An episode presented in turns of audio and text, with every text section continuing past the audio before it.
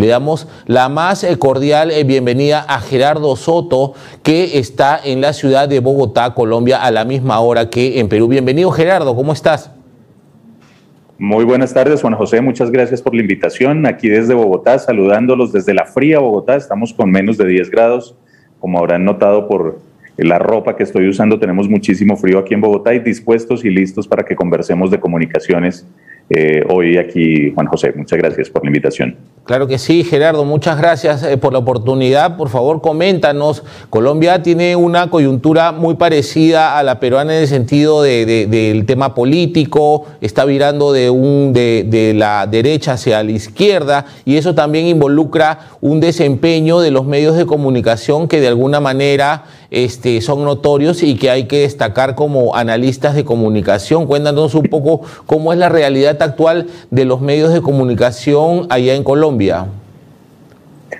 Así es, eh, Juan José. Efectivamente, Colombia y Perú comparten eh, muchísimos eh, aspectos en cuanto a, medios de comunicación. Nosotros aquí en Colombia tenemos medios que son pro gobierno, tenemos otros medios que no son tan gobiernistas. Acabamos de cambiar hace apenas, hace 100 días apenas de, gobierno, veníamos de un gobierno de derecha del, de Iván Duque, que era un, miembro del partido del conocidísimo expresidente Álvaro Uribe Vélez, conocido también por sus, por sus nexos con la ultraderecha colombiana, y ahora estamos en un gobierno de izquierda, completamente de izquierda, eh, donde el presidente de hoy, el, presidente Gustavo Petro, viene de, pues llegó por tradición democrática, llegó haciéndose elegir, y, pero antes él fue guerrillero del M-19, de un grupo, de un movimiento guerrillero que pues eh, hizo bastantes estragos y caos acá en Colombia, pero que pues luego de un proceso de sometimiento a la justicia logró eh, insertarse en la sociedad, él estuvo preso por, por, los eh,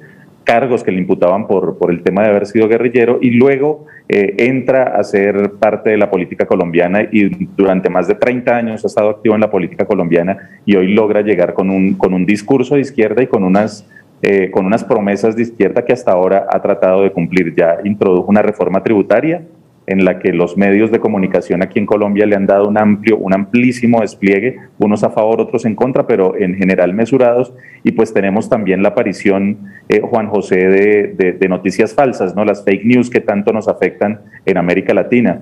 Eh, aparecen fake news por intereses políticos, por, parte, por intereses partidarios de poder, por generar influencia. Eh, también tenemos eh, noticias falsas por intereses comerciales, en algunos casos por competencia desleal.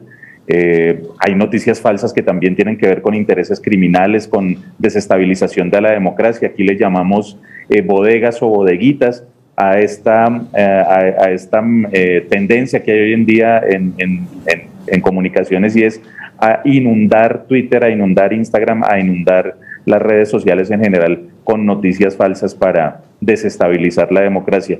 Y a eso tenemos que sumarle también, Juan José, que lamentablemente hay unos, tenemos unos periodistas muy buenos en Colombia y unos medios de comunicación muy críticos, pero también hay un periodismo deficiente. Hay periodistas que se dejan confundir fácilmente o que hablan con pasión, con una pasionalidad muy, muy fuerte y terminan haciendo propaganda o provocación en vez de periodismo. Entonces tenemos todos los males, pero pues estamos tratando de salir adelante eh, con todas estas situaciones que se ven hoy aquí en Colombia en medios de comunicación es muy interesante que se pueda destacar cómo está la realidad de los medios de comunicación, no solo en Perú y en Colombia, sino en América Latina. Este boom de las redes sociales eh, ha generado también que nosotros los periodistas eh, también eh, reformulemos nuestros, nuestros hábitos profesionales. En ese sentido ya existen periodismo nuevas líneas de periodismo, ¿no? El periodismo de investigación de datos,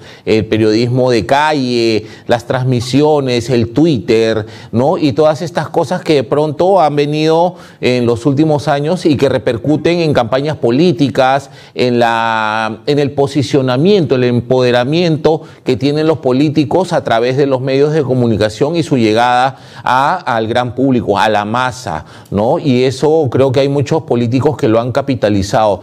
Te comento una cosa, por ejemplo, tú estás aquí en cualquier lado del Perú, puedes ir a un kiosco y vas a encontrar 10 eh, u 8 periódicos que dicen exactamente lo mismo, ¿no? Y de pronto una opinión contraria, ves un solo periódico, ¿no? O sea, no hay un equilibrio y tú habías mencionado una pluralidad, ¿no? Que se pueda ver en, Colombia, ¿no? ¿Tú crees que, eh, porque esto también... Eh, tiene que ver con los grupos de poder y las familias poderosas que son dueñas de, los medios de comunicación y todos los negocios que surgen alrededor de ellos, ¿no? Desde la producción de novelas, por ejemplo, ¿no? O hasta eh, excursiones empresariales en banca y seguros, ¿no? Como se da acá en el país, ¿no? Medios de comunicación vinculados a,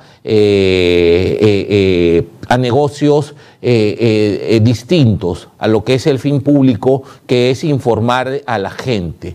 ¿no? En ese sentido, ¿tú cómo ves el tema de la, de la pluralidad en, Colombia? Hablabas de un apasionamiento, ¿no? pero eh, eh, cuéntanos al respecto.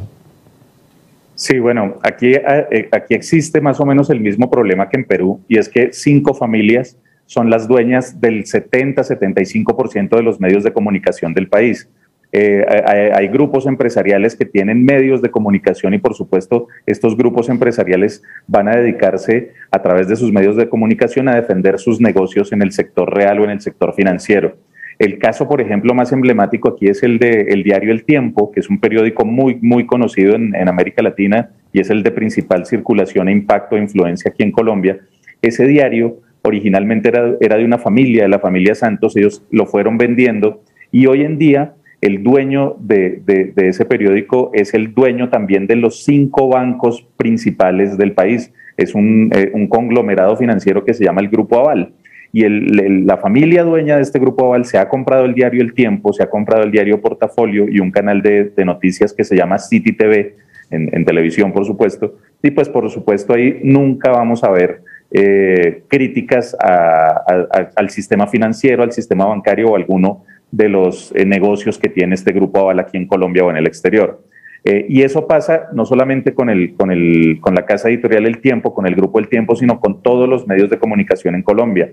Aquí es carísimo hacer periodismo, entonces tiene que haber detrás un músculo financiero importante.